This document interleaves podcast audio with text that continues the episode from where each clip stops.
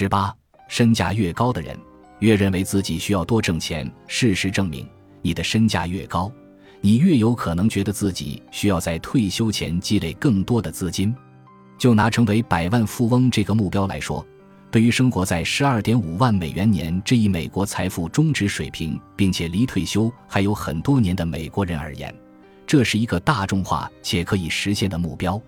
当孜孜不倦的美国中产阶级进入百万富翁的行列时，许多人不是去庆祝，而是更关注这样一个事实：即如今的一百万美元的价值已大幅缩水，可能不足以在退休后维持他们的生活。单是在美国，目前就有大约三百万个百万富翁，所以存有这种忧虑的人并不罕见。一旦这些美国人积累了二百万美元至三百万美元的资产净值，他们就能享受到某种意义上的财务安全和成就感，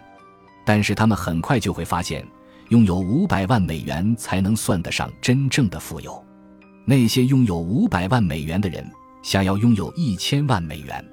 那些拥有一千万美元的人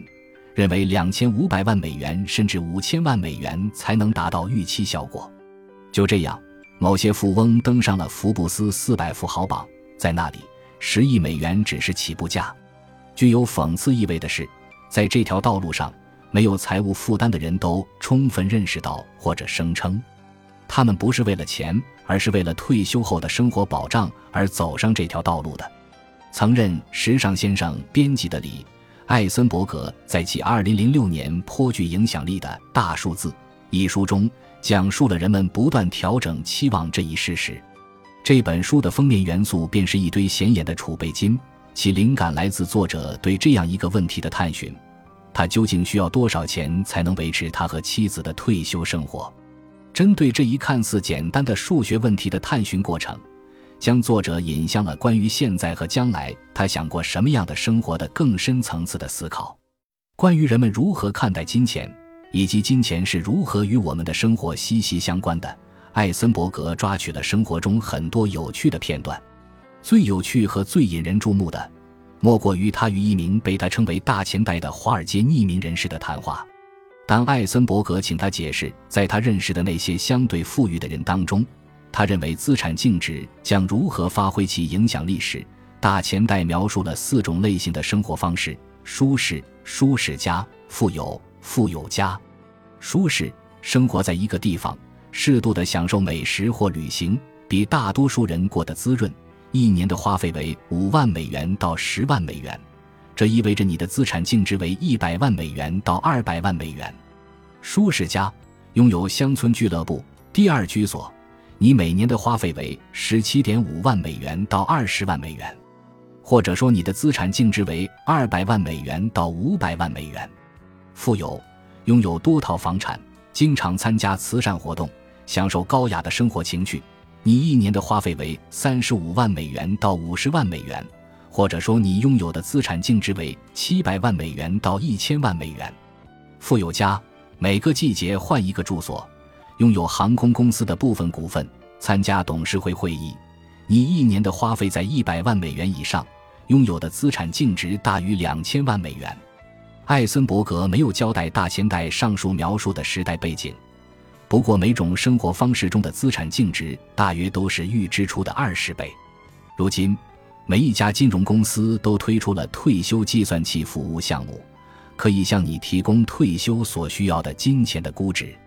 这种服务项目存在的问题是，为了得出这个估值，你们必须量化几个关键的输入值，而在大多数情况下，你们只能根据经验做出估计，包括对你的预期寿命、当前收入、预期退休年龄。以及未来的通货膨胀、税率和股票收益。坦率地说，根据这种计算方式，通过调整一些变量，尤其是投资组合的估计收益率，你可以得出任何一个数字。股票市场表现的不可预测性，是计算这种估值时会遇到的一个特别棘手的问题。正如我们已经讨论过的，金融危机的反复和市场的动荡历史表明，我们的财务状况不能完全依赖于股票收益。从长期平均水平来看，股票应当而且确实带来过实际收益。但是从长远来看，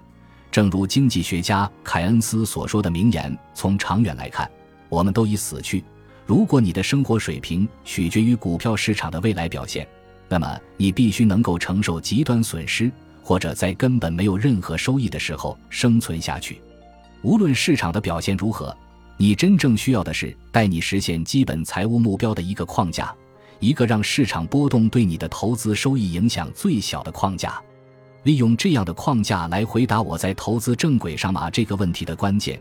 并不取决于金融市场的不可预测性，